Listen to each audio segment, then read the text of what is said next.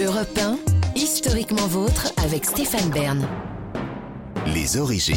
Pour conclure cette émission, on remonte aux origines, toujours avec Jean-Luc Lemoyne et Olivier Pouls. C'est maintenant avec vous, David Castel-Lopez. Vous nous racontez un monument de Bruxelles petit, mais qui fait parler de lui.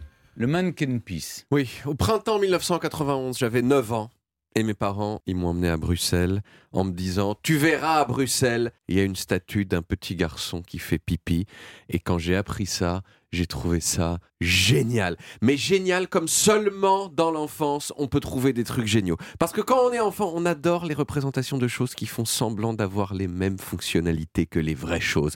On adore les pistolets jouets qui font pan comme les vrais pistolets. On adore que les phares de la voiture télécommandée, ils s'allument comme sur une vraie voiture. Et on adore que le bébé en plastique qu'on achète pour jouer à la maman ou au papa, eh ben, il fasse pipi comme un vrai bébé. Eh bien là, c'était comme une version adulte suprême de ça. C'était même pas un jouet, c'était une statue faite de ce matériau adulte, sérieux et prestigieux par excellence qui est le bronze, mais une statue qui faisait pipi pour l'éternité sans jamais s'arrêter. Ça créait un vortex de joie dans ma tête d'enfant. Et puis, euh, je l'ai vu et je dois dire que j'ai été légèrement déçu. Légèrement déçu. Déjà parce qu'il était de habillé. la taille, non? Ben, il était habillé déjà avec un costume à la con de mini pompier débile là, parce que c'est comme ça qu'on fait maintenant. On habille euh, euh, le mannequin piece, ce qui nuisait beaucoup à sa majesté. Mais surtout parce que, comme vous le dites, il était vraiment très très petit, trop petit. Et j'ai découvert ensuite que cette déception qui était la mienne devant le mannequin piece, c'est aussi celle de beaucoup d'autres gens. Il y a quelques années, le Mannequin Peace, il a été désigné troisième attraction touristique la plus décevante du monde dans un sondage anglais, juste après, dans l'ordre, La Joconde en numéro 1, qui déçoit beaucoup de gens, Ah bon? Et Checkpoint Charlie en Allemagne, ce qu'on comprend mieux parce que c'est quand même une cabaonnette euh, euh, à Berlin. Mais alors, d'où vient le Mannequin Peace et pourquoi fait-il pipi? Eh bien, il faut déjà dire qu'avant le Mannequin Peace euh, qu'on connaît, il y avait déjà un autre Mannequin Peace au même endroit, probablement depuis la fin du XIVe siècle. Mais c'était un Mannequin Peace en pierre. Le Mannequin Peace en bronze qu'on connaît, lui, il a été sculpté en 1619 par un sculpteur qui s'appelait Jérôme Duquesnoy. Et c'était tout simplement le Mannequin Peace, le bec de la fontaine publique de l'endroit. C'était, si vous voulez, un robinet d'eau potable en forme de bébé qui fait pipi. Et puis, à partir du milieu du 19e siècle, les bâtiments à Bruxelles ont commencé à être équipés de l'eau courante et les fontaines publiques n'ont plus servi à grand-chose. Résultat, presque toutes ont été démantelées à Bruxelles, sauf quelques-unes, dont le Mannequin Peace. Ce Mannequin Peace, il a été volé six fois entre le 18e siècle et 1965.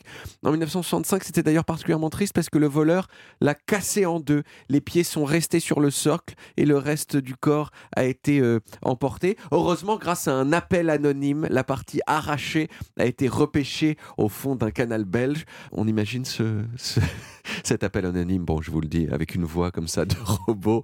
Euh, Vous retrouverez le mannequin Peace au fond euh, du canal de Namur.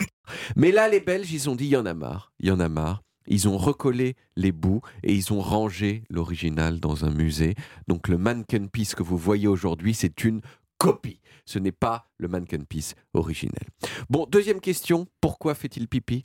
Alors, il y a deux légendes fausses qui répondent à cette question. Est-ce que je voulais, que je vous les dise quand même, Bien même bien si sûr. fausses Voilà. Parce qu'elles sont fausses, mais elles sont rigolotes. Bon, la, la première, c'est qu'au XIVe siècle, euh, il y aurait eu un petit garçon qui aurait sauvé la ville de Bruxelles en faisant pipi sur la mèche Mm. d'une bombe qui avait été placée par les assiégeurs sous les fortifications de la ville. Euh, histoire vraiment de- très sympa, euh, mais histoire pas vraie. La seconde, c'est que le mannequin piece représente en fait un duc du XIIe siècle qui aurait assisté enfant depuis son berceau suspendu à un arbre à une bataille contre les seigneurs de Grimbergen ceux de la bière, et au cours euh, de cette bataille, il aurait fait pipi sur les ennemis de son camp depuis son berceau suspendu à un arbre, ce qui aurait galvanisé les troupes en leur permettant de remporter la victoire. Super euh, sympa également comme histoire. Mais c'est pas Euh, vrai? Super euh, fausse également, malheureusement. Ah. Et la vraie histoire alors? Non, en fait, comme souvent, la réalité est un petit peu moins bien. Si le mannequin piece fait pipi, c'est que représenter des petits garçons qui font pipi, c'était assez à la mode à cette époque, euh, comme de faire des statues de filles dont les seins étaient des fontaines ou de gens qui crachent de l'eau. Euh, C'était un truc qu'on faisait beaucoup. Mais quel était le symbole? C'est ça qu'on a envie de savoir.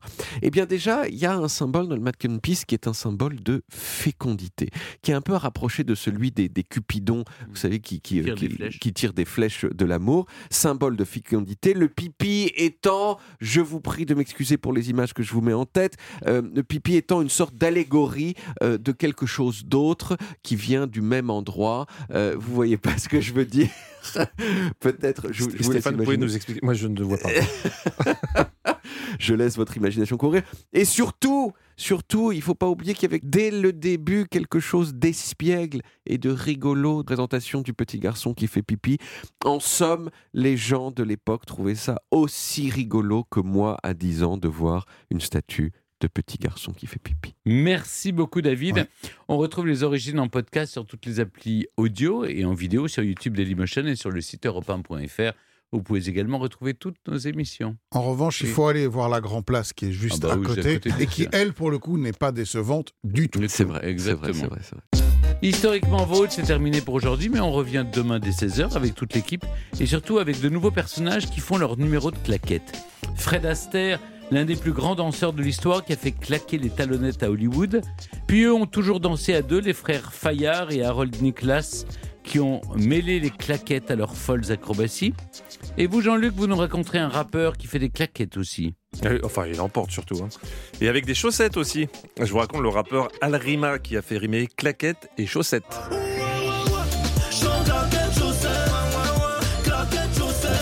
Oui, oui, ça, ça rimait déjà. Bon, on verra ça demain et on écoutera aussi.